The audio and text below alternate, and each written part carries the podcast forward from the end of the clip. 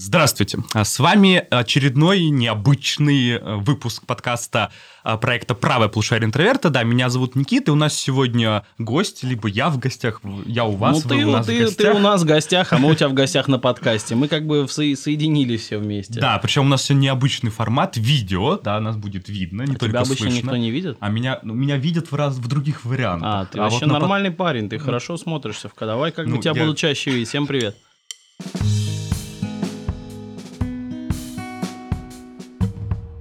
Да, мы сегодня в издательстве комиксов Bubble. Да, у нас главный редактор Роман Катков и один из сценаристов Алексей Волков. И мы сегодня будем обсуждать, я думаю, комиксы. А, Причем Я не знаю, что хочешь. Ну, Да. То и будем обсуждать. Не, ну- Ты начинай, а мы как бы...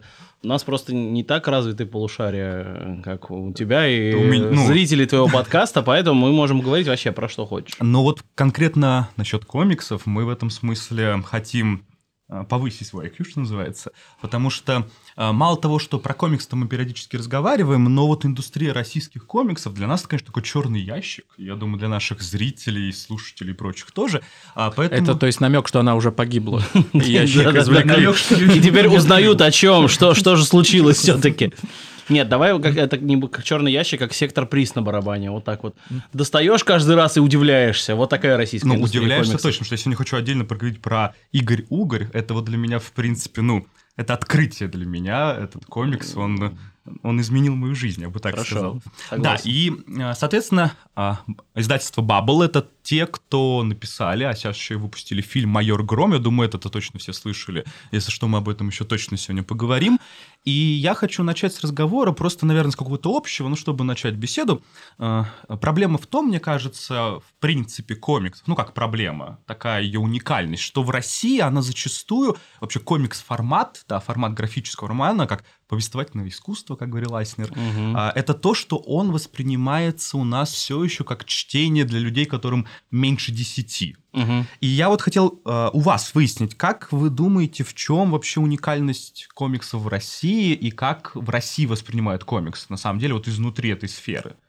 Я тут хотел обидеться, потому что меньше 10. У меня ребенку 4 года, он не любит комикс читать, он любит сторибуки. А, Вообще, я ему говорю, ну что, что, что такое, давай комикс почитаем. Он говорит, там много пузырей, слишком.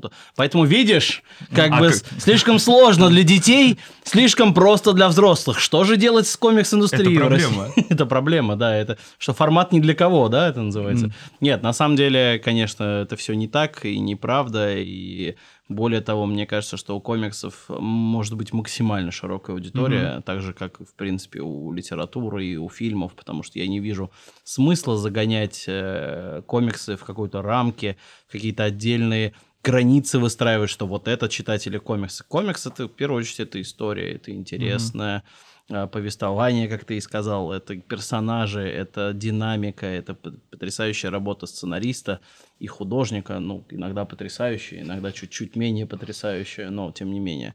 Э, Мне кажется, что главное, чтобы любой продукт, будь каким бы он ни был, чтобы он вызывал эмоции, а вызывает он эмоции э, у ребенка или вызывает он эмоции у взрослого человека. Зачем вот это вот разграничение? Мне кажется, больше надо людям осознавать, что они увлекаются чем-то. И раз они уже увлекаются, значит хорошо. А почему вот в России такое вот какое-то пренебрежение? Как Ну, у нас на- истории нет комиксов. Нет, начнем с того, что для того, чтобы человек понял, что он что-то любит, он должен это попробовать. Нельзя любить в теории. Нельзя вот в теории сказать, что вот я люблю балет, но никогда вот вообще не хожу на Мгм. балет, но это будет какая-то вот красивая поза.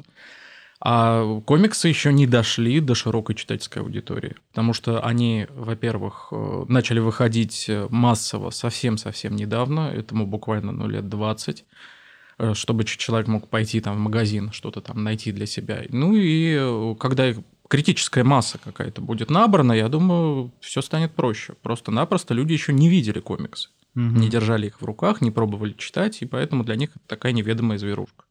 Причем я помню, что вот какие-то такие, ну, а культовые вещи из комикс-среды, вроде, ну, того же «Возвращения темного рыцаря», Мгм. «Хранители» же напечатали впервые, ну, я не знаю, насколько впервые, но вот так массово, ну, буквально лет там, наверное, 8 назад, я помню, когда «Хранители» вышли, вот этот Тамина, который сейчас везде в России, проходит, ну, абсолютно наверное, да, я не помню, наверное, где-то в конце 10, э, да, в 2009-2008 было Вот первое около издание 10-го вот, года, а. Хранителей, да? Первое издание «Хранителей» было, когда вышел фильм. М. Тогда же и «Вендетта» вышла. Ага. И потом Это- они долго-долго не девятый переиздавались. Да, по-моему, восьмой, девятый вот где-то так.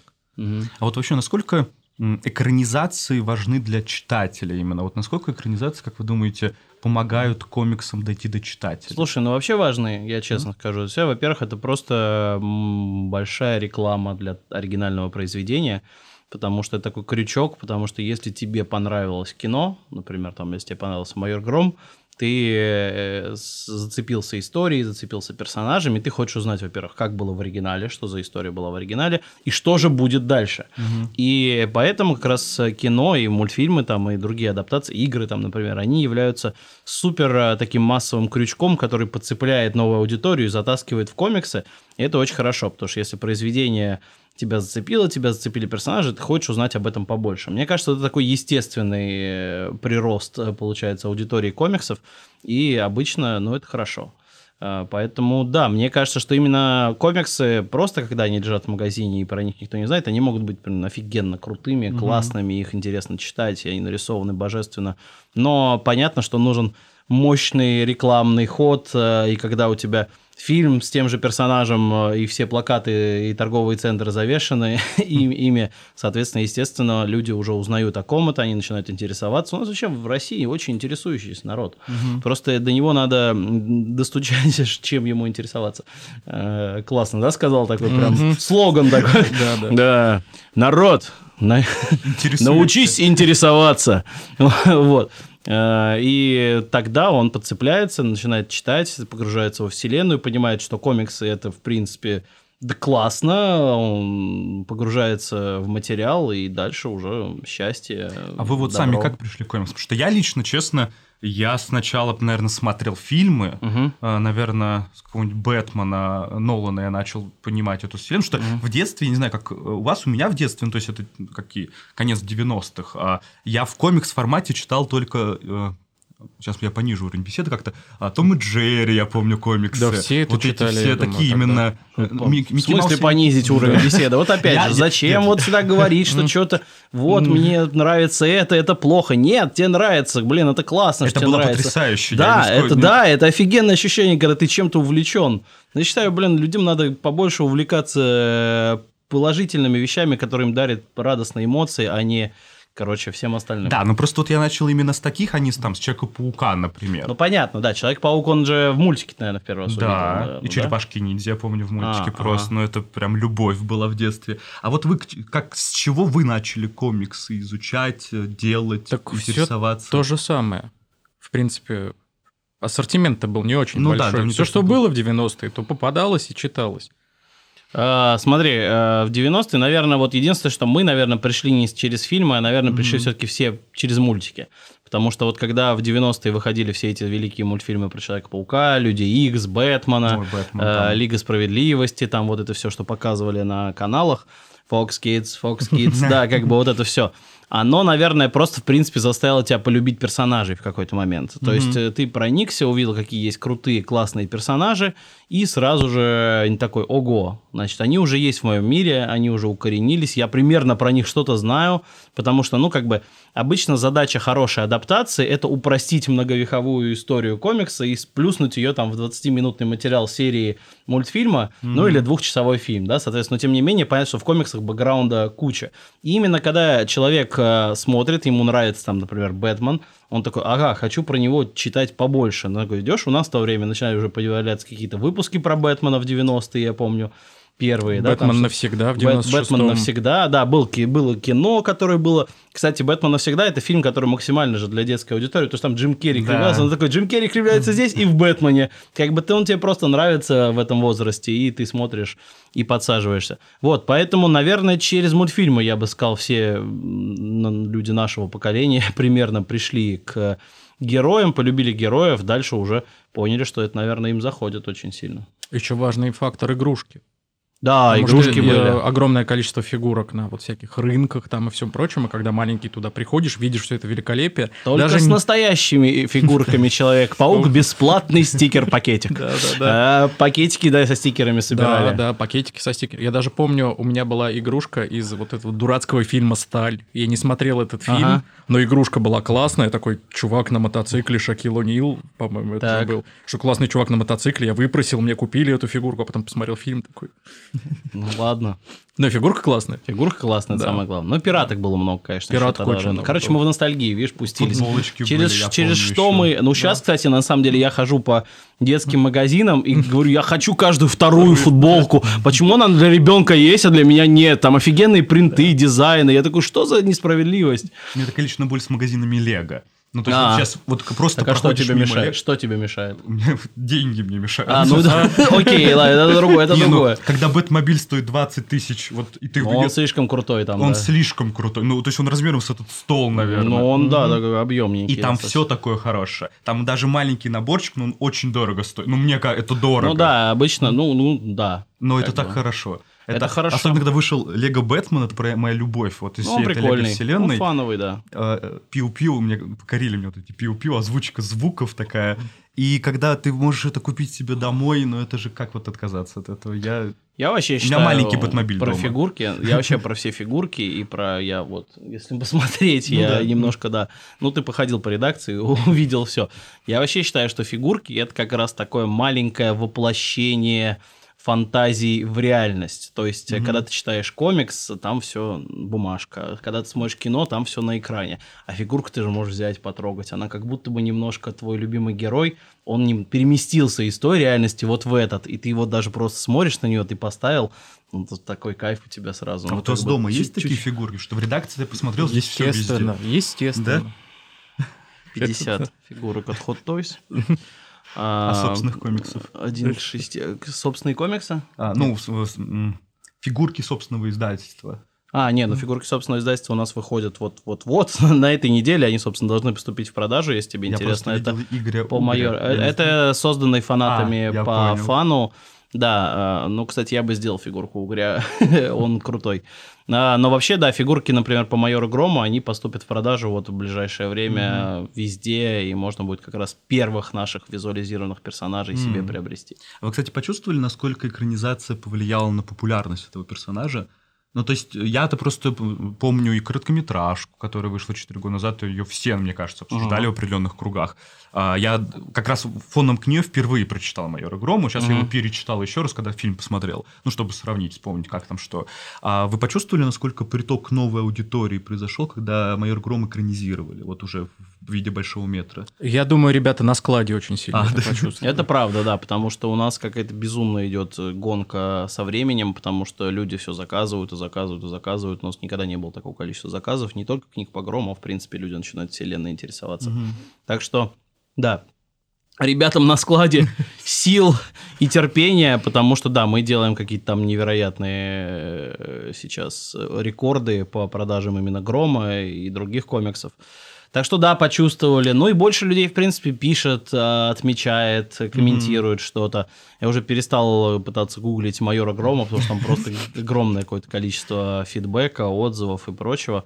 Я только надеюсь, что, опять же, что люди за Громом потянутся во Вселенную, потому что у нас-то историй подобных Грому во Вселенной А давайте вот немного, я количество. попрошу вас рассказать историю издательства, чтобы не я ее пересказывал. Вот как вообще появился, ну, по сути, наверное, и это будет следующая тема, один из первых таких именно русских супергероев. Потому что мне очень интересно, как работает супергеройка в Америке, но для Мгм. них это, а, по сути, такая их собственная мифология. То есть Мгм. Америка — это же такая страна без истории, и у них нет такого бэкграунда нормального. Это заблуждение. Предлагаю по чайку. Нет? Это очень-очень большое заблуждение. У них огромное количество их своих легенд, все прочее. Это просто мы этого не знаем. Ну, то есть я вот сейчас скажу, там, допустим, Пол Баньян. Ну да. Вот говорит Мгм. что-нибудь Пол Баньян, Ничего. ничего не говорит. Для них это вот их герой, которого у них знают лучше, чем у нас знают там Илью Муромца. Мгм. У Это них типа вот леса- Лесоруб, да, огромный мгм. великан, лесоруб, да, с кучей историй про него.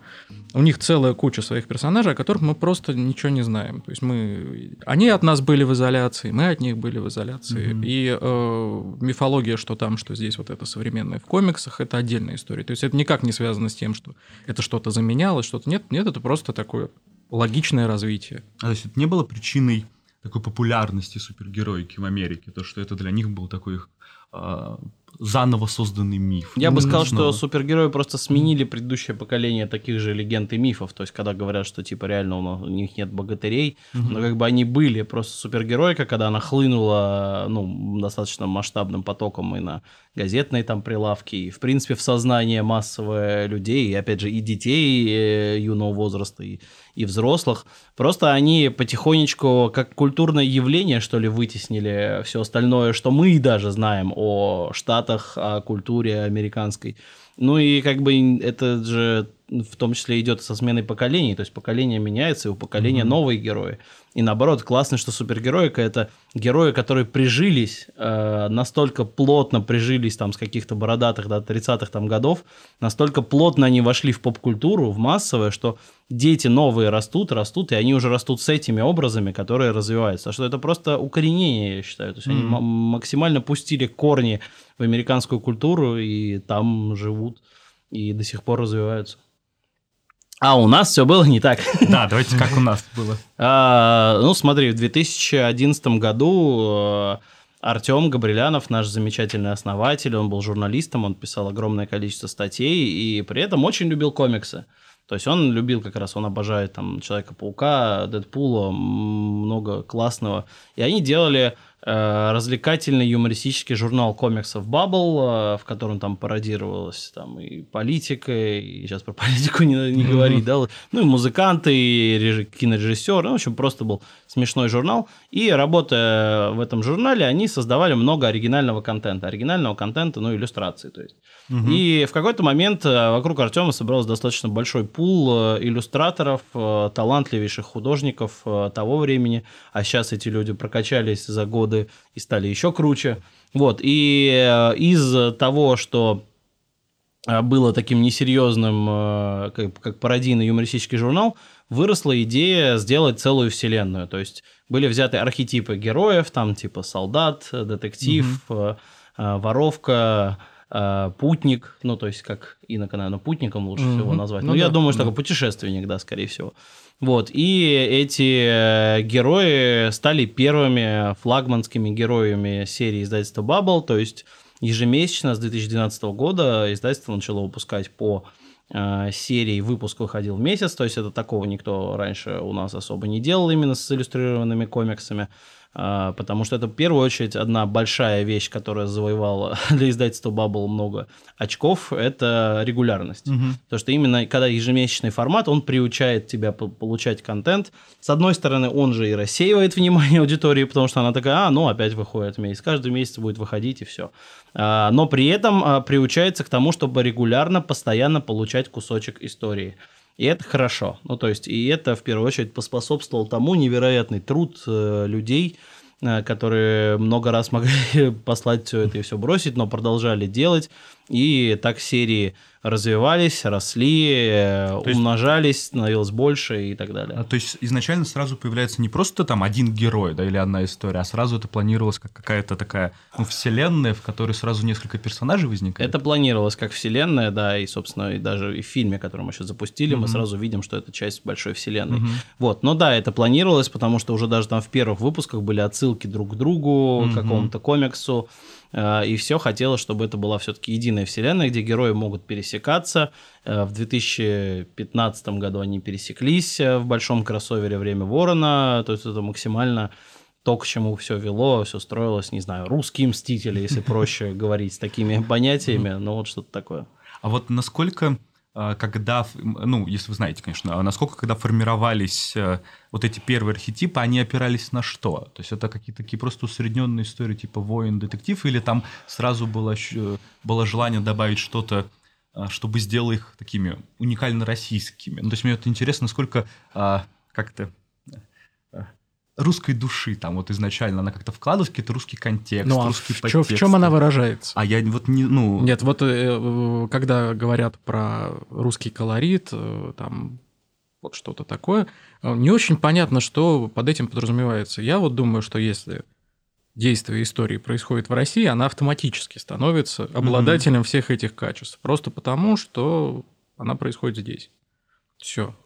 И все эти истории как раз и происходили. Были и международные команды, и майор Гром отправлялся во втор- своей второй истории уже в Ирландию, и все вот это, но все это, тем не менее, были отечественные герои. То есть говорить, но говорить о том, что у них есть какой-то вот специфическая какая-то русская духовность, отличная от Мгм. западной, я не думаю, что это вообще какая-то такая вот вещь, которую стоит обсуждать.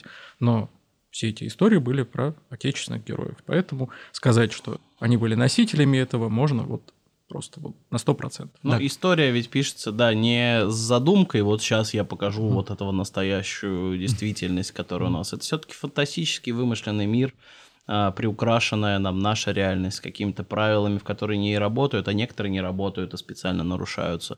Ну, то есть...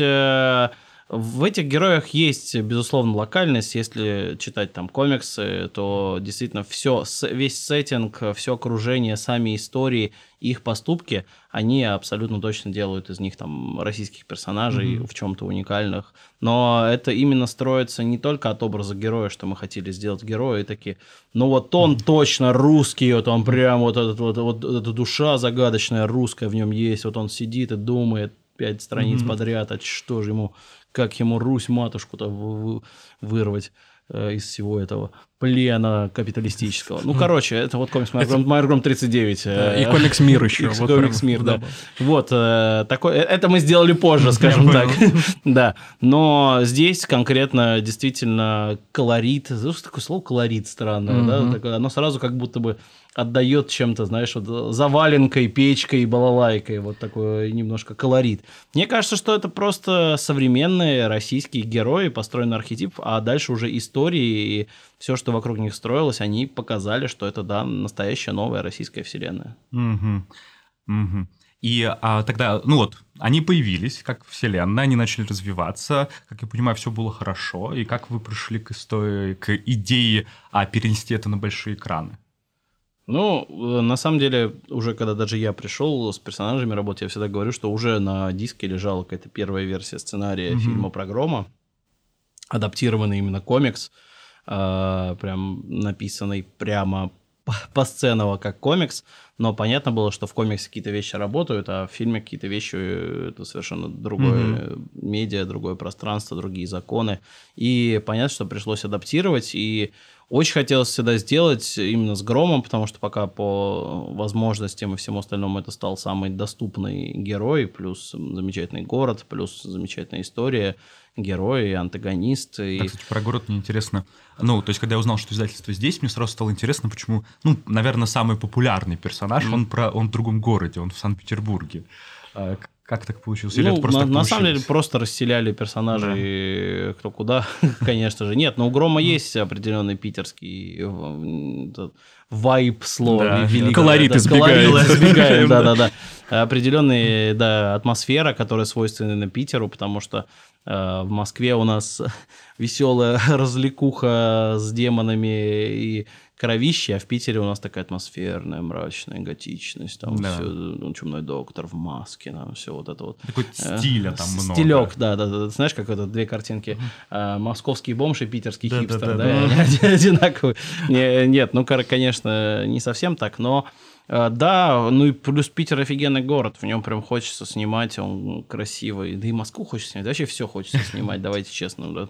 Россия! Вот, вот, все, нет, серьезно, очень классная у нас страна и люди, и хочется так делать больше историй про нас. про Ну и больше хочется ее видеть, то есть ее Конечно. а, и показывают, и если показывают, то всегда страну какую-то условную, какую-то прошлую страну, либо страну какую-то запертую в спортзалах, разных вариантах этих спортивных залов. Ну, а мы немножко фантастическую показываем, немножко приукрашенную, немножко э, нереальную, но, наверное, может быть, э, это то, Ну, вот что это, нам взгляд- всем нужно, это немножко эскапизма от всей вот этой действительности в другую реальность. Потому что комиксы, они вообще изначально для чего? Это и фантастические истории, как бы, во многом про приключения э, ярких харизматичных персонажей, и тебе хочется быть им, тебе хочется быть с ними, тебе хочется вместе с ним приключаться и погружаться в эту историю. В этом же все, вся идея, в и интересном, выпуклом мире, куда тебе хочется перенестись. Вот, мне кажется, это самое главное, в принципе, в поп-культуре, чтобы тебе захотелось именно вот этого эскапизма, чтобы захотелось убежать от всего и насладиться новой историей. Ну, Тут я бы даже сказал, что это такое поэтическое восприятие, как эти поэтические воззрения славян на природу. Поэтический взгляд на города, поэтический взгляд на людей – это выделение какой- какой-то там черты, ее преувеличение или, допустим, преуменьшение. Все это позволяет создавать совершенно новые образы, образы, которые, за которыми интересно наблюдать. Потому что э, даже когда мы говорим там об американских комиксах и говорим, что вот это реалистичнее, вот это нереалистичнее, мы же говорим вовсе не о соотношении с реальностью, а о том, как там в художественном пространстве все это соотносится. И то же самое здесь, э, то же самое э, человеку информацию о мире, который вот у него сейчас за окном, он может получить из газеты, он может получить из блогов, он может просто-напросто выйти на улицу и посмотреть. Получить. И получить всю информацию, прям что вот хочется, все, да. что хочет, прям в лицо. Да, а здесь хочется что-то поэтическое, что-то пробуждающее чувство. Все ради эмоций. Так, ну мы от- отвлеклись от экранизации. Мгм. Да, и э, был черновой вариант, я помню. И Был вот как- черновой вариант, э, потом э, нашлась команда на короткометражку. Это проект, который Артем вместе с режиссером Владимиром Бесединым там долго лелеяли и делали, но это был короткий метр, он был таким proof of concept, это типа, технические возможности э, команды, и ну, вроде как всем понравилось, получилось классно, динамично, экшоново, ярко. И после этого уже там началась работа над полнометражным фильмом, где все это воплотилось в, на мой взгляд, крутую историю. Да, нет, безусловно, я не знаю, зрители наши уже сходили. Нет, я надеюсь, сходили, что мы уже рассказывали про майора Грома. Вот когда я только сходил, э, рассказал, насколько это классно, насколько это вообще как-то Ну, видишь, как То, чего стоит сходить, что сейчас все немножко отвыкли от такого бесконечного, когда, знаешь, держали на пульсе всегда руку, то есть каждый четверг что-то выходило, ты всегда ходил в кино, смотрел, что там где, и вот за год э, карантинных мер мы, конечно, немножко отвыкли, Мгм. и мне кажется, пора бы возвращаться в этот тонус, и вот Ну, «Майор Гром», быть, наверное, да. один из тех фильмов, ну, ради Кадзилы, при всем уважении, это не то, что меня бы сподвигло идти в Ну, кино, видишь, ты один из немногих, кого сподвигло так-то. Все любят смотреть, как ящерицы дерутся с обезьянами. не, ну это классно, но, не знаю, «Майор Гром», мне кажется, в этом смысле интереснее. Запиши, Лёш, идею в следующем томике чего-нибудь. Ящерицы дерутся с обезьянами. А посредине один бедный российский герой. Запиши. Думает, Думаю. думает, как Илья Муромец на печи 30 лет лежал, а в конце встает. Мне кажется, в принципе, вот это да, осознание такого российского человека, знаешь, 30 лет лежать на печи, А потом заметить, что ящерицы дерутся с обезьянами. да. А потом встать. Причем сразу в кино, не, в комикс. Да, да, да, сразу да, сразу, сразу, сразу. Кстати, когда вы экранизировали, а, ну, то есть, как я понимаю, сценарий базируется на, понятно, на линей- э, э, линии майора Грома Чудо да. доктора. А, я просто, когда вот сейчас пересматривал сам комикс, я видел, конечно, что ну, экранизация, она довольно вольная в этом смысле. Конечно, это- А это изначально и планировалось. Что есть такие экранизации, ну, э, всеми любимого и ненавидимого Зака Снайдера, а, который экранизирует, ну, покадрово буквально то, что он пытается экранизировать, и он очень любит повторять прям вот сами, я сейчас боюсь назвать, как именно, кад, ну, не, не кадр, Фреймы. Фреймы, Фреймы сами. панели. Нет, ну это с одним единственным фильмом так было. Это Ну, и было 300 с хранителями. 300 вот и так х- порезано. хранитель, Хранитель, наверное, да. Из 300, можно сказать, да. Но это очень такой себе способ. да? Конечно, но э, человек приходит за новыми впечатлениями. Зачем ему смотреть еще раз, и это всегда будет проигрышно. Всегда будет вот эта книга лучше и Мгм.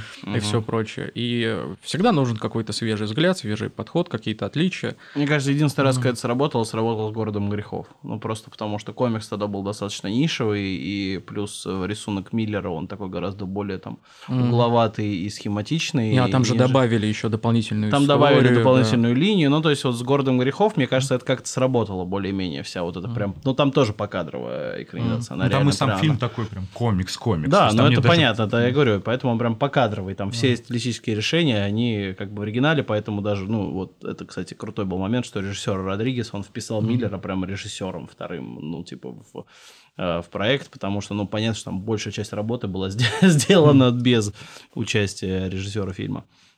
Вот, э, со Снайдером, э, мне кажется, ну, такой, ну, прям, ну, показал, что дальше этот метод не так сильно работает. Э, Но даже те изменения, которые вносил Снайдер, они уже там пытались, ну, они воспринимались достаточно сильно в штыки, потому что, ну, очевидно, что человек хотел какую-то свою реальность, каких-то своих персонажей, что-то развить по-другому, ломать кости крупно в кадре. Ну, короче, вот все, что он любит и, Мгм. и- и умеет. Его за финал хранители все еще ненавидят, мне кажется. Половина любителей хранителей. Да, я не знаю уже как-то надо. Нет, перестать отпустила. относиться к его... Не, надо просто перестать относиться к его творчеству как к творчеству, э, которое для фанатов оригинала, которое про оригинальных персонажей. Ну, чувак просто делает свою, свою историю. Как, бы, как он видит, так он и делает. Как бы насыщает тем, что он видит, э, тем, что ему нравится, наделяет героев чертами, которые им никогда не были свойственны, а вот он считает, что это под- подходит. Ну, как бы, ну, вот просто, ну, свой у него этот подход. И вот, а, ну и экранизация Майора Грома, она тоже была в этом смысле, а, как бы, это не, ну, это не напрямую просто перенести на экран, а это как, скорее во многом такое Ну, отдельное художественное сюжет, высказывание. Сюжетно это новая история. Да. Ну, то есть, как бы сюжетно это новая история.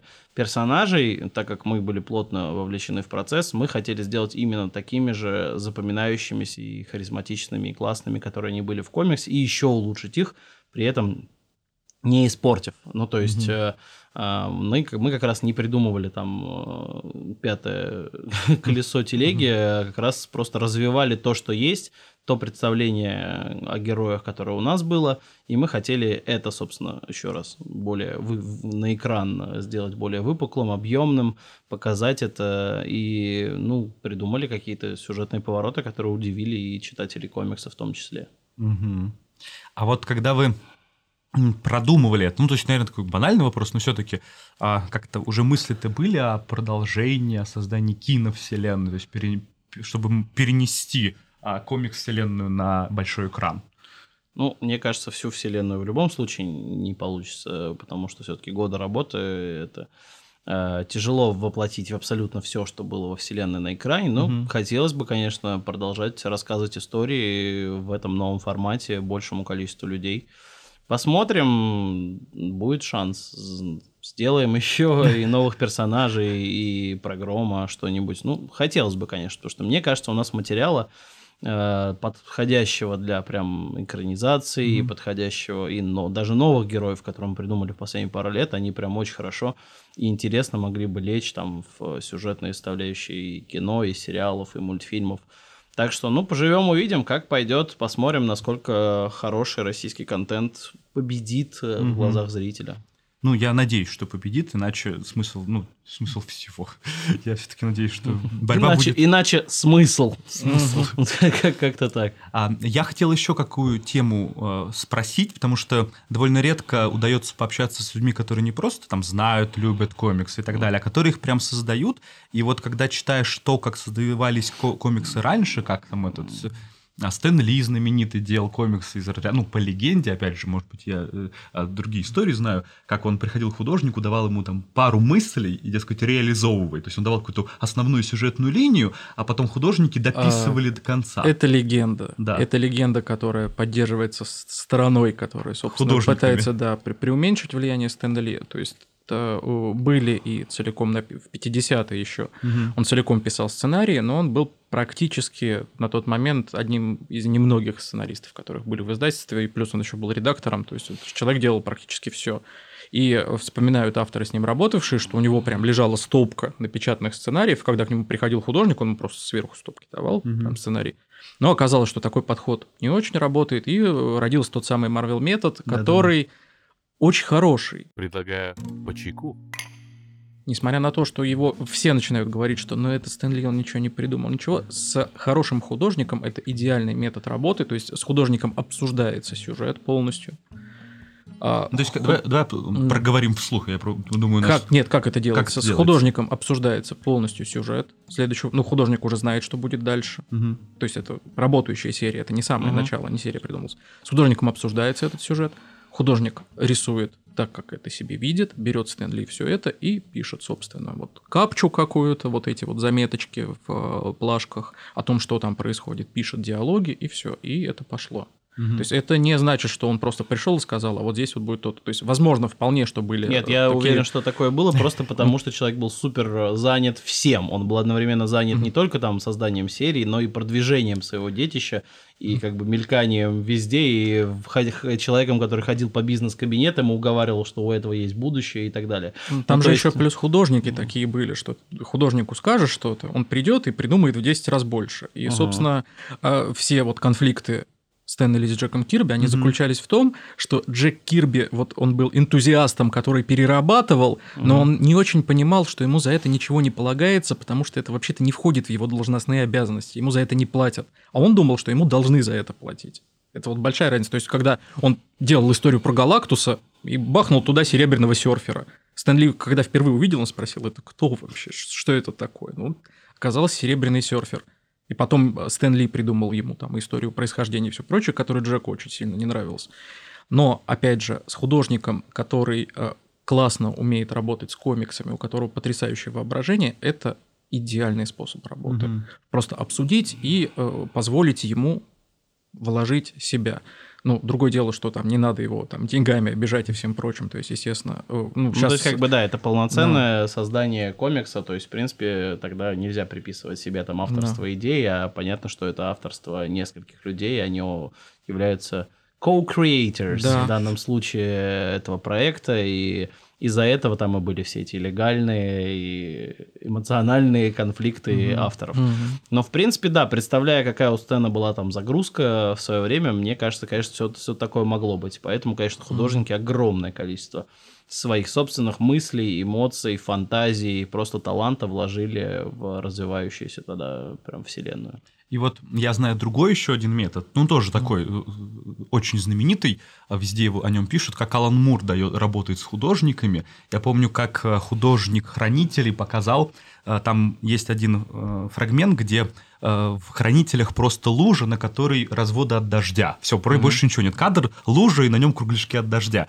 И э, художник показывает А4 текста, который сопроводился этим кадром э, Алан Мур, где представь, ты сидишь у камина, у тебя сигара, там коньяк, ты думаешь о прошлом, о будущем. И там вот такой текст, и он говорит, так каждой странице, Просто к каждому Алану Муру кусочку. не с кем было поговорить, Говорит. видимо. Нет, тут отличается от э, работы с каждым конкретным художником. Мгм. Вот, э, Это правда. Каждый, э, принципе, сценарий, который я в своей жизни писал для разных художников, он абсолютно разный. Он абсолютно по-разному написан, абсолютно по-разному построен, потому что нужен каждому индивидуальный подход. Одному нужно, чтобы ему вот просто подробно от и до было написано, что где, он так и нарисует. Просто вот как робот возьмет, все это сделает. Другой, другому нужен простор для творчества. Кому-то еще там нужно, чтобы Да, есть, обязательно худ- там есть художники, которым мы были. просто пишем, а сейчас идет три разворота офигенного экшена. М. развлекайся. Как бы и все. И художнику, на самом деле, ну, как бы художникам нравится рисовать экшен, придумывать экшен, потому что это классно, это динамично, это ярко, персонажи двигаются, можно оживить в голове любую сцену. Поэтому, да, действительно, подход может быть разный. Кому-то нужно, да, по буквенно действительно прописывать, кому-то нужно просто отдать на откуп фантазии и все. Главное, э, на мой взгляд, чтобы всем участникам процесса было максимально комфортно, чтобы никого не принуждали рисовать ненужные точки на земле, крупиночки, песчиночки, гравия, потому что это важно по сюжету, и насыщать этим каждый кадр. А кому-то надо просто отдать и сказать, э, придумай классного героя, который вот так делает, так делает, так, это вообще он про это, и художник, поверьте, справится с этим лучше, чем сценарист э, любыми словами. Как, кстати, вы относитесь, э, если я правильно помню, по-моему, в Вышке или где-то э, не так давно, ну, то есть это лет пять назад, наверное, открылся, по-моему, факультет э, создания комиксов. Там прям учат графически рисовать именно комикс-формат. Не слышали про это или слышали? Как Нет, относитесь? слышали, я просто не уверен, кто там преподаватели э, Я- в плане арт-части. Я вообще не в курсе. По-моему, Капнинский.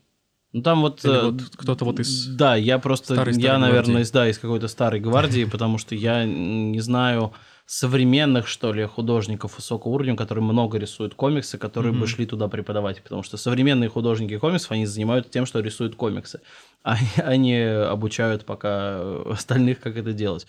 Вот, но, возможно, в какой-то момент там какие-то наши классные профессионалы уйдут и э, будут свои собственные школы открывать, потому что каждый из них этого достоин абсолютно. Они могут mm-hmm. лучше других рассказать, э, что такое комиксы, с чем их едят и как их рисовать. А про вышку, ну, я слышал про курсы, они во многом то, что я слышал, было теоретическим, я не знаю, mm-hmm. как это на практике применяется потому что, ну, мне кажется, опять же, я как к любому вещи отношусь, надо всегда э, брать уроки у профессионалов. Если mm-hmm. там профессиональные преподаватели, классно. Если они умеют комиксы и много лет рисовали именно комиксы, именно вот последовательности кадров и умеют в этом лучше всего разбираться, то классно, знаешь, у этих курсов будет успех. Если нет, если там только теоретики о об истории, обо mm-hmm. всем остальном, то, наверное, в итоге на практике комикс не получится. Можно очень много будет знать про комиксы, но о том, как писать, создавать комиксы, будет тяжеловато. Ну и мы, по-моему, пока еще не встречали выпускников вообще этих да, курсов. Да, я тоже не встречал. Да, потому что к нам же постоянно присылают многие люди портфолио, mm-hmm. заявки. Вот, по-моему, пока мы вот людей, которые писали бы у себя в резюме, что они закончили какие-то где-то курсы создания комиксов, мы, по-моему, пока такого не встречали. Ну, mm-hmm. он был такой проект, который организовывал фонд большой, назывался «Российскому комиксу быть», и мы в нем участвовали как привлеченные эксперты. В каком году это было? В 2017 или 2016? 16 по-моему. 16 или 17 да. год. И вот там, кстати, очень было много талантливых ребят, и многие из них потом стали рисовать комиксы, вот просто по тому, как Э, есть сборник этого проекта, он был бесплатный, он раздавался, по-моему, на Комиконе mm-hmm. и так далее. И вот там наши, в том числе сценаристы и художники, обучали людей, как им создавать историю. В итоге там каждый создал историю там, на 4 6 страниц. Угу. И вот оттуда, кстати, вот здесь, здесь не бахвались, что мы классные, мы научили, вот оттуда я многих знаю, там, девочек, э, которые пошли в комиксы профессионально, в иллюстрацию и продолжают рисовать и делать крутые вещи. Вот так что, кому интересно, ознакомиться, это было прикольно. А вот вообще насчет кому интересно, я так, ну, наверное, попрошу вас э, не то чтобы рекламировать конкурентов, но вот э, э, что, что как вы думаете, является таким мастрицей именно российского комикса? Потому что когда мы говорим про общемировые комиксы, ну, там, понятно, все перечисляют там Маусов, Хранителей, возвращений э, чер... этого темного рыцаря, mm-hmm. там Персиполис, Палестину. Ну, есть такой есть какой-то набор из 10 комиксов, который обычно во всех этих списках. А вот если э, хочется изучить именно российский комикс. Ну, Майор Гром первое, понятно. А дальше что можно Я бы даже сказал не ну, только Майор Гром, а просто какие-то серии Бабл, которые просто понравятся аудитории. То есть можно прочитать описание и решить, mm-hmm. что заходит. Там есть и Экслибриум, который э, крутое городское фэнтези с э, персонажами, где страшная, где сказка про добрую школу волшебников превращается там в театр убийства и абсурда. Вот, э, есть вообще много количества. Есть вот Лешин Вортини. Э, ну, уже фан- тоже Фантасмагория. Но уже тоже попал в Бабл, потому что, как бы, да, э, очень крутая серия, которая была авторская, начиналась как авторская. Вот, э, ну, как бы нельзя не упомянуть Виталика Терлецкого, который один человек, э, а, One Man Army просто создает э, комиксы с какой-то невероятной творческой силой, любая идея, он, которая приходит ему в голову, он ее реализует и находит в ней самое лучшее и раскрывает, и там, не знаю, все, какие у него самые лучшие комиксы. А, Роман Сабакистан, Победитель Роман Ласточек. Победитель Ласточек. Роман Победитель Ласточек это вообще это уникальный отечественный комикс. Я никогда не устану это говорить. Это вот там сама суть комикса. Вот то, что mm-hmm. есть комикс, это все есть в романе Победитель ласточек. Mm-hmm. Если человек хочет понять, как делать ему комикс, как ему выстраивать повествование, как писать живые диалоги, ему нужно взять вот роман Победитель ласточек и прочитать да. не особо перегружая себя ничем, потому что комикс сам ничем не перегружен. Но самый лучший комикс Виталия mm. это продукты 24, на мой взгляд. С да, Артемом Безяевым. Это Безяевым. про ларек э, с продуктами, который превращается в огромного робота. Это звучит офигенно, mm. это смешно, это классно и так далее. Вот, что еще, Алексей, Не, а вот тут я бы вот так вот вернулся к сути вопроса, потому что вот комиксы перечисленные там, это э, как то, что советуют обычно читать, mm-hmm. это такой вот этот вот coffee table reading. То есть да. это те самые книжки, которые выходили вот в этом формате, чтобы на кофейном столике они лежали, и человек казуально мог потом рассуждать, что он в курсе чего-то. И я думаю, что это не очень такой подход, потому что ну, это больше маркетинговая история. У нас в России маркетинговых историй такого рода практически нет. Ну, пожалуй, история э, успеха комиксов Ольги Лаврентьевой к этому относится, но никакая история успеха других комиксов, потому что Больше никакие комиксы читателю не рекомендовались как нечто, о чем надо быть обязательно в курсе, все прочее. Поэтому каждый может начать путешествие самостоятельно, э, прийти на фестивали, которые, надеемся, вернутся, прийти mm-hmm. на аллеи авторов, познакомиться и с авторами, и у них эти, собственно, свои комиксы получить. А, на аллеях авторов у нас всегда огромное количество авторов с новыми работами, обязательно печатными работами, обязательно угу. книги. То есть несколько лет назад еще, я помню, когда только устраивались первые аллеи авторов на Комиконе, на Комиконах туда брали вообще всех, потому что авторов было мало. И э, через пару лет появилось уже появился критерий, что должна быть печатная работа, чтобы человек не просто там что-то дома какой-то самоиздатель сделал, а чтобы была вот печатная книжечка, вот, которая, с которой, собственно, читатель может познакомиться. Не просто какая-то теория, что человек какие-то там делает комиксы, он поэтому автор, а вот он автор, можно его судить, потому что он сделал. Э, и работ каждый год просто вот уже, мне кажется, уже э, скоро там вот пройдет несколько лет, и уже критерий будет, что не одна новая книжка, там, а две новые книжки и все прочее, что автор там не присутствовал до этого на авторов или что-то, потому что конкуренция большая. И э, опять же, ну, стоит познакомиться с Терлецким, стоит познакомиться с Алексеем Хромогиным, э, стоит познакомиться с Лаврентьевой, стоит познакомиться с издательством Molot Hardcorp, целая куча разных авторов, работающих в совершенно разных направлениях. А, тоже замечательные друзья наши из издательства Vicious Membrane, вот Гриша наш прям друг-друг, а Леша Горбут тоже с ним часто работает. Вот все развивают какие-то свои собственные направления, что-то смотрят, и это здорово, потому что в Bubble у нас одна история. Мы приходим к массовому читателю. Угу. А там люди пытаются, ну, в отсутствии, в принципе, в России пока можно сказать так, что мейнстрим отсутствует, что пока все еще ищут пути, что не было такого локомотива, который все бы принялись копировать. Потому что, ну, пока никто не копирует майора Грома, никто не копирует без собой. Конечно, сейчас будет. Сейчас начнут. Вот. Сейчас как он пробьет вот эту плотинку, да. А и все какие-то маленькие свои э, ниши окучивают, скажем так, и это, этим и интересно, потому что... Я бы с удовольствием читал да. какой-нибудь крутой, качественный отечественный мейнстрим, реально. Покупал mm-hmm. бы ежемесячно комиксы, так же, как просто любые другие комиксы. А, просто надо к этому реально идти, нужно прямо делать не только авторские вещи, нужно прям делать цепляющие, безумные истории на любую аудиторию. А мы сейчас как в этот, старая шутка из КВН, книгу писать буду, читать нечего нечего. Что вот э, в отсутствии качественного мейнстрима, что-то... Ну вот э, э, как раз, да, с тем, что существуют ниши, это круто, но вот как раз то, что никто не хочет, кроме Баббл, выходить в мейнстрим, это грустненько. Очень грустненько. Ну, просто получается, если вот зритель никогда не читал российские комиксы, ну, читатель никогда не смотрел российские комиксы, он из-за того, что, ну, как мне кажется, из-за такой очень сегментации, он не знает, с чего начать. То есть ты приходишь, как бы ты видишь много всего сразу, угу. но ничего не звучит как то, ну, с чего начинают. То есть если ты хочешь посмотреть э, международный комикс, ну, тебе везде каких-нибудь хранителей в лицо будут э, показывать. Ты такой... Это тоже не классно. Зачем, ну, зачем читать только хранители? Нет, ну, хранители знаешь... тоже были построены на го... mm. других э, просто куча лет супергероики, э, которые они высмеивают mm. и на которые строятся. Чтобы, как бы, как наша любимая фраза, чтобы была деконструкция, сначала должна быть конструкция. вот. И пока что там, например, Бабл это вот именно конструкция, конструкция. основной поп-культурной развлекательной индустрии. То есть мы хотим делать комиксы для того, чтобы от них люди получали удовольствие, эмоции. То есть не только просто сидели и думали, эту я книжку прочитаю, потому что она важная, и мне сказали, что она важная, и если она мне не нравится, я все равно скажу, что я прочитал ее, она важная, и очень, да, я читал, я знаю комиксы. Вот. А нужно, чтобы прочитал историю, кайфанул. Нафига вообще все это? Поп-культура, она для развлечения, это entertainment, это в первую очередь вообще все, ради чего задумывалось, потому что ты покупаешь комикс, читаешь его и получаешь от него эмоции и удовольствие.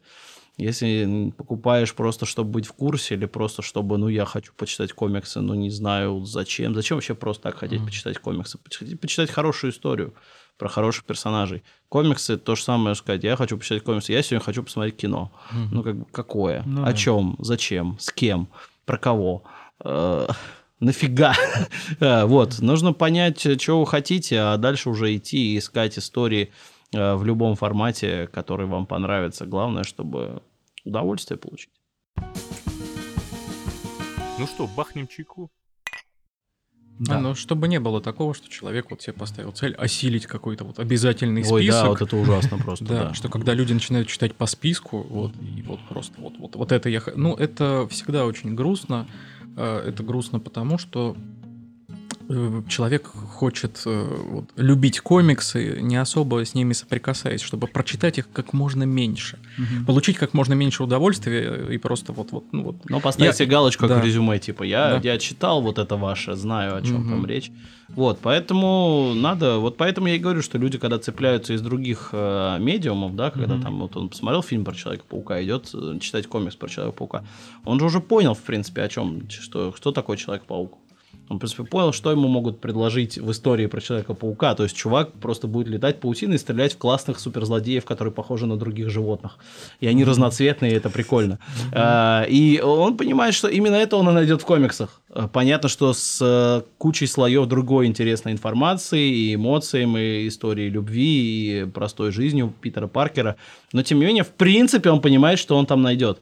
И это классно, потому что он уже там понял, и он идет э, уже сюда со знанием того, что ему это, скорее всего, понравится. Раз его... Или он, например, посмотрел фильм про Майора Грома, он думает, да, начну читать Майора Грома, и он понимает, что там, да, вот этот же самый герой, и он также бегает и приключается, и он также ломает двери ногами, и он тоже прикольный. И он начинает читать и говорит, ого, а здесь еще и это есть, и это есть, и это есть. И так он втягивается в комиксы и в историю э, через другие, как раз я говорю, медиа привлечения. Поэтому, блин, надо получать удовольствие вообще от всего. И более того, получать вдохновение, потому что э, люди, которые увлекаются комиксами, это одни из самых творческих людей. Потому что люди рисуют фанарты, пишут фанфики, начинают делать свои комиксы под влиянием комиксов, которые есть. И это здорово, что есть сейчас что-то здесь такое вот доступное, что человек может взять пойти купить за недорого, ознакомиться с этим, и оно прям вот вокруг него сейчас это происходит. Это не просто там седая древность или какая-то вот что-то ему непонятное, Мгм. а что он может это получить сейчас и открыть себе вот просто ворота не только в другие вымышленные миры, но и создавать что-то свое. Да. Это всегда здорово. Как вы, кстати, относитесь, когда в формате комикса переписывают, пересоздают какие-то классические произведения? Ну, то есть я знаю, что есть там «Бегущий по лезвию» в виде Мгм. комикса, есть какие-то там чуть ли не Шекспир в виде комикса. Ну, слушай, зависит от того, как это подать. Во-первых, если, если художник хорош, как бы, и тебе эта история нравится, ты же все равно получишь от нее удовольствие. Ты Мгм. как будто пересмотришь э, фильм, а там уже постарались э, люди другие, это. А может быть, они что-то добавили в эту историю, и ты в этой адаптации заметишь какие-то новые акценты, которых ты раньше не замечал э, в оригинале даже.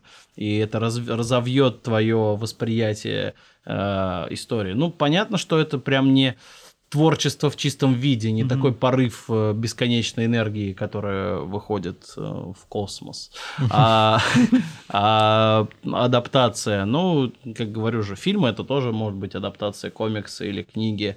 Значит, и комикс может быть адаптацией фильма. Может быть, через одно что-то притянется к другому, как я и говорил. Ничего плохого, мне кажется, в этом Мгм. нет. Ну, как бы такое тоже может существовать.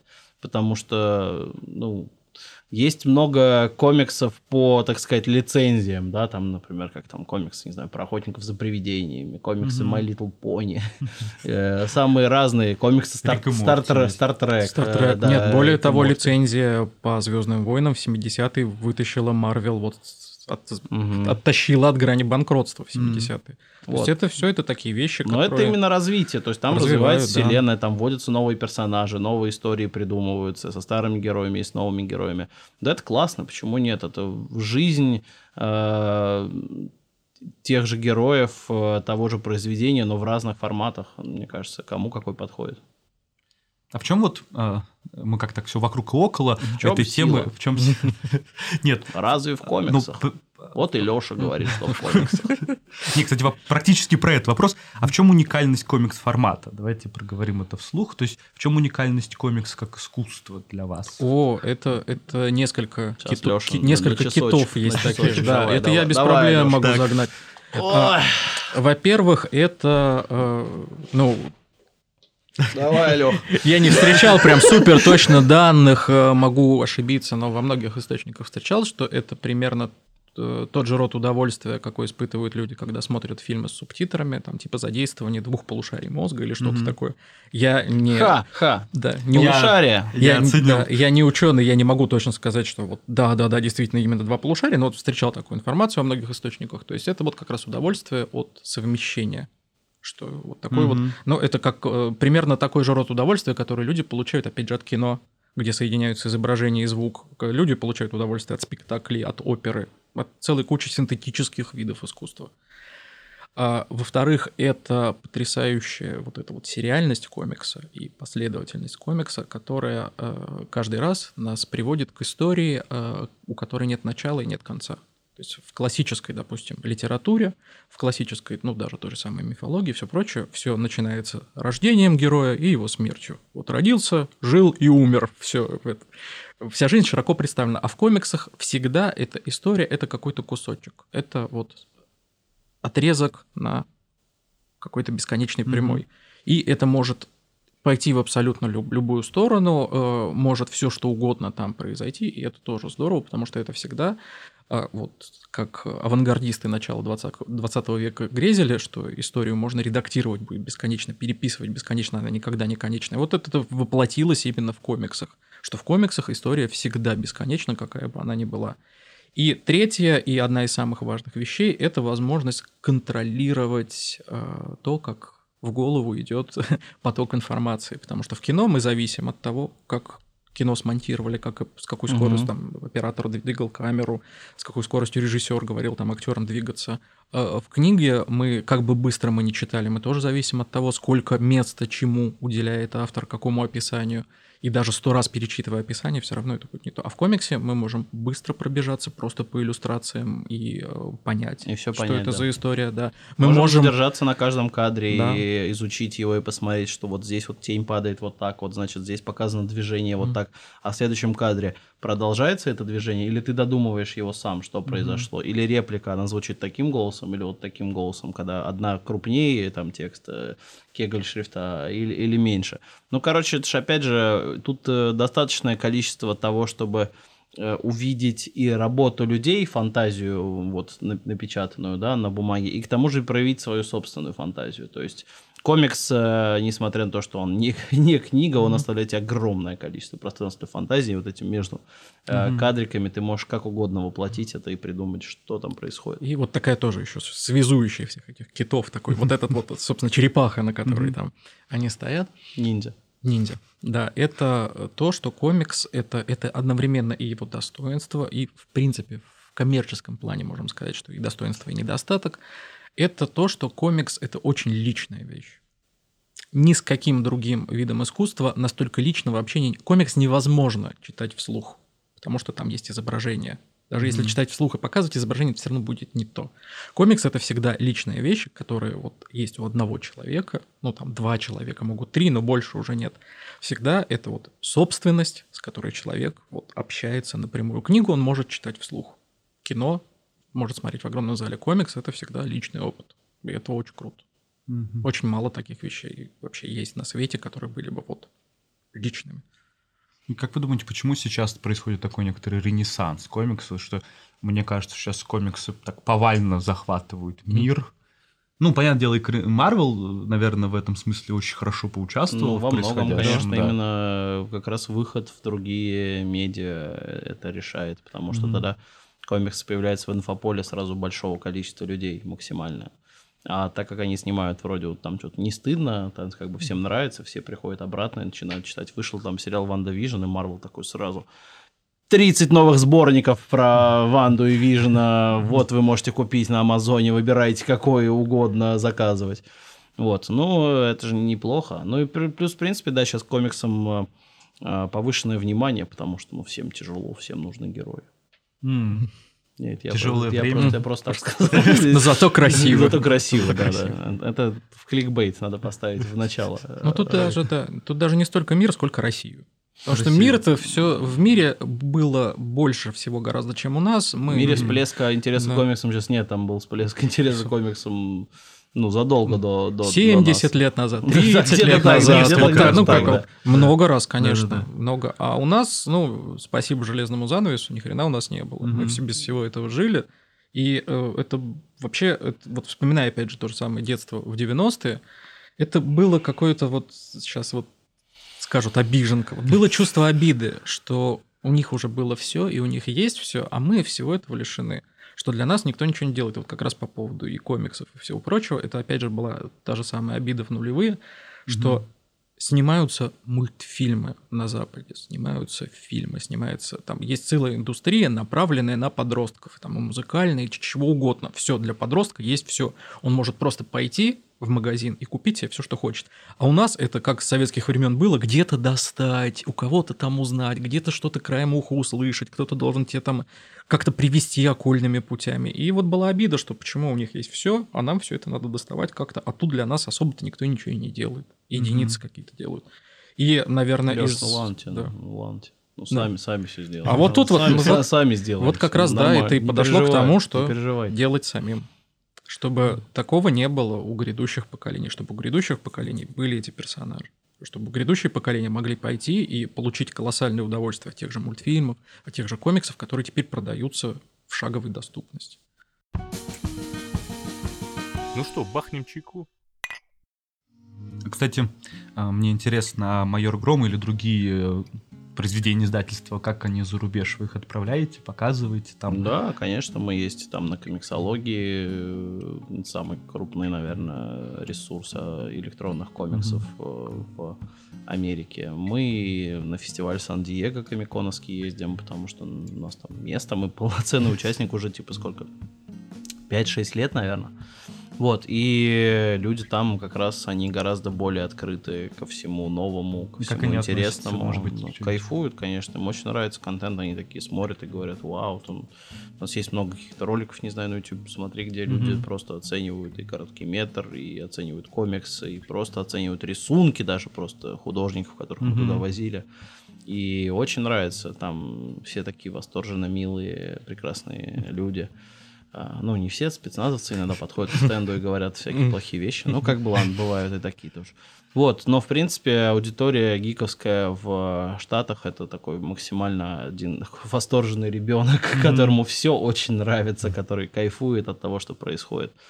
А у нас пока с аудиторией в этом плане сложнее. Она всегда ищет к чему бы докопаться, чтобы найти похожего на другое. Ну, то есть она чуть-чуть менее открыта ко всему mm-hmm. новому, интересному и классному. А, вот, ну, наверное, опять же, Леша говорит, последствия вот того, о чем. Ну, о последствия вот этого вот голодного детства, что люди у нас вот до сих пор в каком-то этом плане какую-то сохраняют такую враждебность, и даже по себе знаю, mm-hmm. что все равно сохраняется вот этот вот, ну, ты идешь по улице и держишь лицо кирпичом и смотришь на кого-нибудь, как ты ему в морду дашь, чтобы он тебе в морду не дал. Все равно вот какая-то вот эта вот мрачность фига в кармане, она все равно сохраняется, от этого надо избавляться. Это не то, с чем нужно покорять звезды. Угу. Это не то, с чем мы должны идти в будущее. А это на сюжетах комиксах отражается на российских? Вот это ощущение э, свой-чужой, такая вот... Mm, да нет, я думаю, что нет. Ну, то есть, как бы, мне кажется, что, скорее всего, вот что отражается на э, сюжетах российских комиксов, это, во-первых, высмеивание какого-то пафоса, потому что mm-hmm. понятно, что если ты играешь на поле там пафосной супергероики, то ты должен понять, что в России плащи и там трусы поверх штанов у нас не, не, не, не зайдут э, так сильно. России не поймут этого. Все будут говорить, что ну ты что, совсем одурел, что ли? Ну что ты? Э, вот. Э, поэтому мы ищем способы, там, во-первых, высмеять этот пафос, как-то переработать его, сделать это интересно и э, с эмоциями. Ну и, наверное, какую-то еще часть э, несет э, наш подход к историям в плане трагедии, наверное, потому что мы всегда даем много именно реалистичности в истории, то есть если персонаж погибает или жертвует собой, или просто какие-то эмоции вызывают, они не только светлые, но и грустные тоже. Mm-hmm. Это, конечно, сильно влияет на историю, сильно влияет на читателей. И там в этом тоже говоришь, что это наш подход там, приносить комиксами боль. Э, ну, эмоции яркие. От боли тоже можно получать удовольствие, говорят э, люди в кожаных костюмах. Э, вот, ну, короче, конечно, все шутки шутками, но есть какой-то, наверное, отдельный подход к российским историям, который вот у меня в голове есть. Это и пафос, и юмор, но где нужно, нужно и поплакать, и посмеяться. Разная гамма эмоций, скажем так.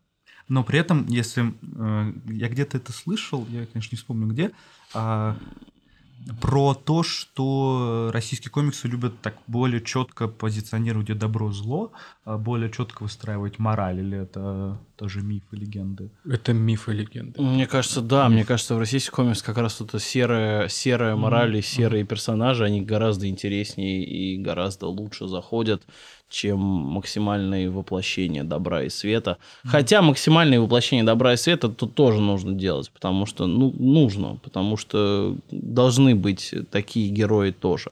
Должны быть и совсем злодейские злодеи, и совсем геройские герои.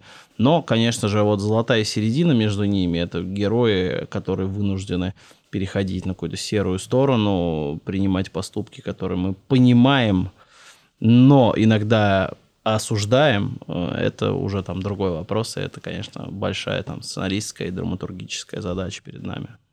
Кстати, вот вы проговорили где-то в начале, что а сейчас, по, по сути, Бабл занимается таким формированием мейнстрима конструкции самой, как бы основой, от чего вообще можно говорить и отталкиваться. А есть ли планы на вот ту самую деконструкцию этой конструкции? А, какие-то истории, которые потом будут подрывать а, российский комикс, его основу? Что-нибудь такое.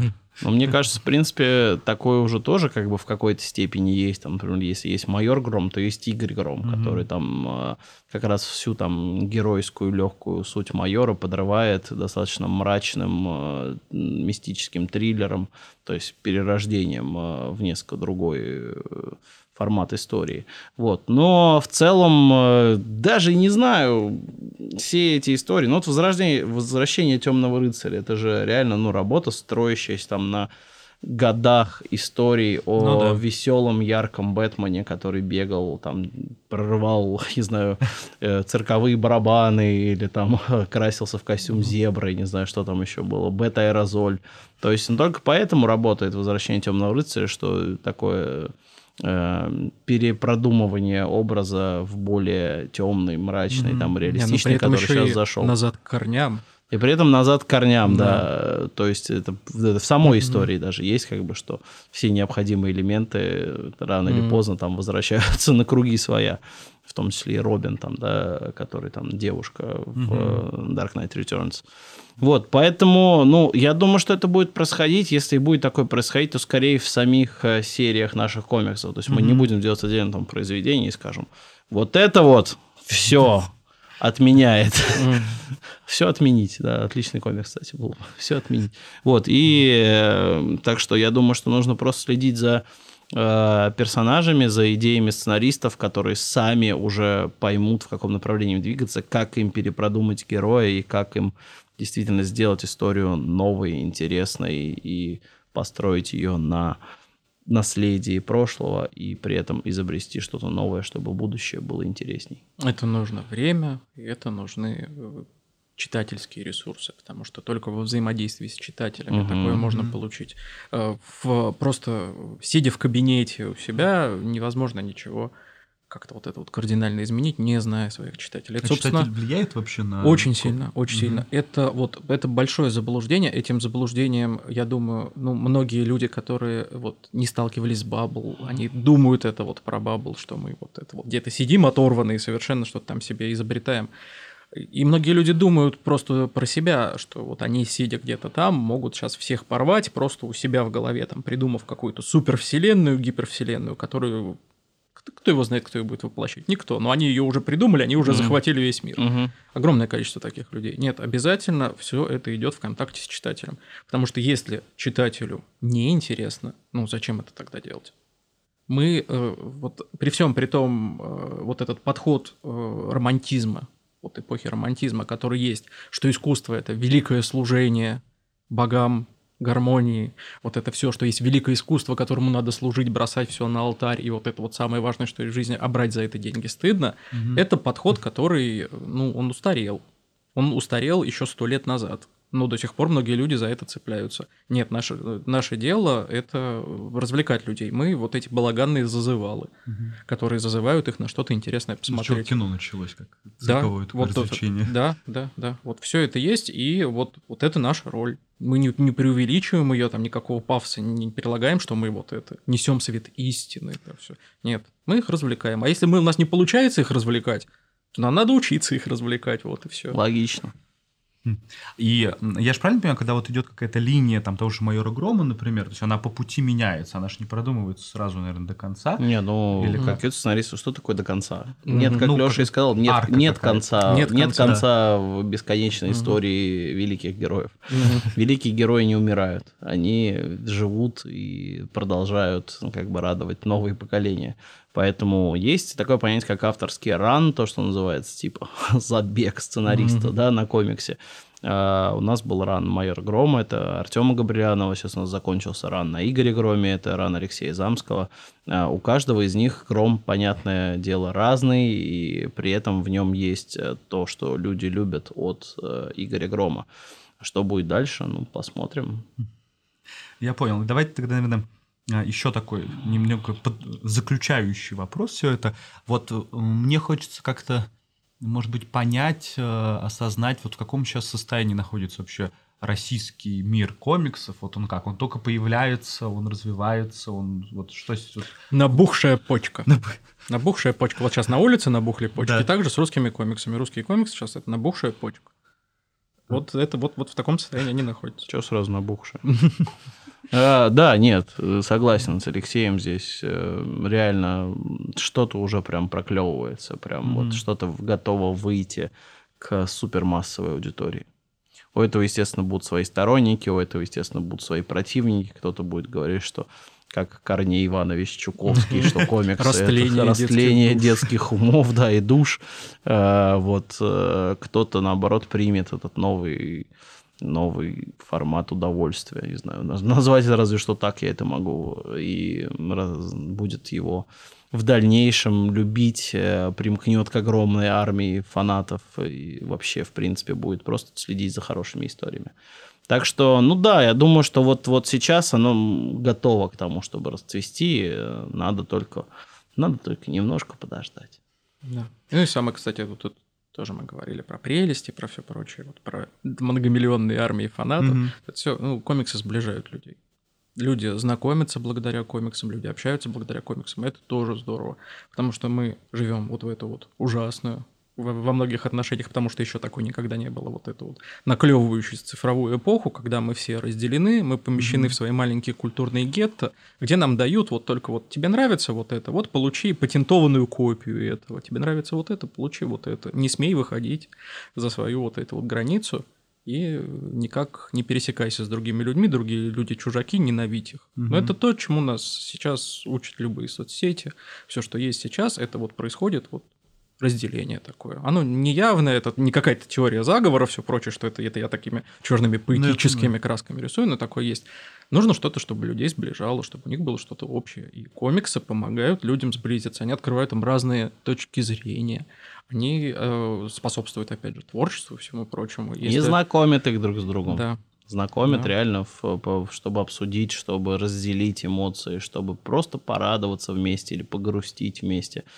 Реально, давай, make э, comics, not war. Да. Я просто Да. помню, э, когда Гильермо Дель Торо получал Оскар, по-моему, за режиссуру, ну, какой-то, или за лучший фильм, когда вот «Форма воды». воды. Да, он когда выходил, он сказал, мне кажется, очень хорошую мысль, ну, такую банальную, но банальности всегда мы всегда забываем, в первую очередь. Он сказал, что искусство, а он же мексиканец, он как Мгм. раз-таки, типа, мы тут с моими э, пацанами буквально, да, Мгм. Иньяриту и Куароном, тут Мгм. все, типа, Да. вместе. Три, три И, амигос. Да, три амигос. Он сказал, что искусство это то, что должно преодолевать стены, а не создавать их, понятно, с намеком на что. И мне кажется, вот эта сфера искусства, сфера рассказывания Пропаганду историй... свою включил, короче, да, вот он. Да-да-да. Мне кажется, это в искусстве очень важно. Да. Да. То есть, что оно как история объединяет людей. Ну, все истории всегда объединяли, начиная с там с первобытности, религии и прочее. Это все истории, которые объединяют людей. И, наверное, комиксы сейчас те истории, которые э, с этим справляются лучше всего. То есть литература, современная литература, она не справляется, как мне кажется. Она стала более сложной в плане объединения людей насколько я это вижу. И лучше всего справляется кино и комиксы как средство а вот создания как раз-таки таких групп, в которых Мгм. ты чувс- чувствуешь себя своим и чувствуешь, что эти люди вместе с тобой переживают определенный опыт, который для Ну, тебя вот. важен. Нет, это как всегда было. Массовое и элитарное. Элитарное не может объединить. Может объединить только массовое, потому что оно и со- создано для, так сказать, создания массы. То есть не в том смысле, что какой-то тупой массы или чего-то такого. А то есть есть же э, очень такая живучая теория, что американцы как нация начали осознавать себя благодаря книжкам вестернов. Что вот именно в книжках вестернов им говорилось о том, что они американцы, что One Nation Under God with Liberty and Justice for All, что все это пришло из этих вестернов, что у них там есть своя история и все прочее, их объединили. Вот этот вот миф. И здорово, что это так было, что что-то людей объединило. И э, массовая культура, она Начала должна бы носить шта- шта- такие вещи. штатская война опять, да? Да, да. А, Вот, да, не будем про войну, будем про любовь. Про да. любовь, Про любовь. добро, да. а, позитив и развлечение. Потому что Да, развлечение иногда да. воспринимается таким каким-то похабным словом, типа развлекало, вот это вот такой немного снобистский тон периодически это принимает. Мне кажется, это совершенно неверно. А, вообще, как бы Шекспир развлекает не меньше. Если открыть Шекспир, это еще развлекалово. Ну, по-хорошему, там постоянно убивают, насилуют и весело на каждый втором Нет, тексте. но это вот как раз та вещь, о которой мы говорили, опять же, про вот это там голодное детство, вот это вот все. Это вот э, та вещь, которая есть, вот это вот есть, э, вот это вот серьезное отношение, что Ну вот да. это вот, вот это, ну, это такое, какое-то немножечко такой религиозный взгляд на мир, что вот это вот служение, оно должно быть серьезным. Иисус никогда не улыбался, мы должны быть вот такими суровыми, серьезными, а все вот это смех, это все от дьявола, все от лукавого, это нам не надо. И тоже начинается, вот ты книжки читаешь, книжки социально одобряемые, книжечки, ты молодец. Вот ты Мгм. умный становишься, книжки читаешь. А кино ты смотришь, ну, смотря какое кино. А комиксы читаешь, ты вообще дебил. Ну, то есть вот ко всему такое отношение. И э, это очень такое мрачное отношение в отношении вообще смеховой культуры, что у нас Ну да. вообще в стране э, страшно осознавать, что у нас не очень-то принято смеяться. Потому что у нас есть вот это смех без причины, признак дурачины. Вот это что русские, это что ты улыбаешься, вот это что... У них это наигранные мерзкие улыбки, а мы по-честному вот такие вот. И это хреново. Да. Я думаю, что как раз развлечения, и чем больше их, они должны спасти, спасти весь мир, потому что, как в романе «Сияние» и в фильме «Сияние» одна только работа, это будет все плохо. Да. Контент победит. Да, Хороший контент и эмоции победят. Главное, чтобы они были. Да, и куда за контентом идти все помнят, а сейчас прямо в кино идет, я надеюсь, еще будет идти, потому что, судя по массовому такому движению, которое я вижу впервые в Твиттере, а, которое типа, поддерживаем майора Грома, идем за майором Громом, это так очень приятно читать. Вот то самое объединение людей, оно стало наглядным. Вот до этого Зак Снайдер всех объединил. Ну, второй раз я его зачем-то вспоминаю, ну, я прошу прощения. Да не, он нормально. Но он показал то, как вот людей реально можно объединить. Большие вопросы, может быть, по качеству того, над чем они объединяются, но он их объединил. Объединил. Вот, и сейчас бесспорно. мы видим а, такое же объединение насчет фильма. Мне кажется, это очень, во-первых, приятно, Мгм. во-вторых, это хорошо, во-вторых, объединяются насчет очень нестыдного продукта, а поэтому я, во-первых, слушателях, слу- слушателей туда зову, сходите, посмотрите. А, это точно э, очень хорошо сделанная вещь, то есть она может кому-то нравиться, не нравится по разным особым причинам, но а, вы точно получите удовольствие от происходящего. Это то, что, ну так, по-хорошему возвращает веру вот в большое кино с большими форматами, с красивой картинкой, с качественным вообще визуалом, Спасибо. звуками и прочее. Вот, в этом смысле э, мы туда всех, разумеется, зовем. А потом комиксы читать. э, да. Сразу. Сразу просто, без остановки. На выходе. прям. На выходе, да, телефон открываешь, чтобы сначала напиши всем, что фильм понравился, а потом сразу на bubble.ru и комиксы читать во всех количествах и видах. Вот, так что, да. Вот, а так э, с вами был Праушер Интроверта. Со мной мы, я в гостях, вы у меня, я у вас, да, с издательством Bubble. Не А, надо большое- стесняться. Да, большое спасибо за беседу, было очень интересно. Давай, было классно, да.